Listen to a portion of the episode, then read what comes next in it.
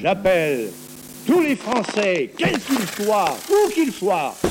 Non, rien, j'aime pas les journalistes, j'aime pas répondre aux questions. Ça me sonne bon, ok Du biscuit, C'est une période où pas mal de gens vont se retrouver isolés, vont se retrouver tout seuls, vont se retrouver euh, coupés de leurs activités, de leurs habitudes sociales euh, en général. On fait pas juste du bruit avec nos bouches et du commentaire pour du commentaire. Bonjour, je suis Rémi et avec mon collègue Martin, nous vous proposons de nous retrouver désormais chaque semaine dans Du Biscuit. Nos premiers invités, le sociologue Jean-Marie Charon et le journaliste Thomas Rozek. Mine de rien, à notre petite échelle, euh, très modestement évidemment, on pouvait aussi euh, servir à maintenir du lien.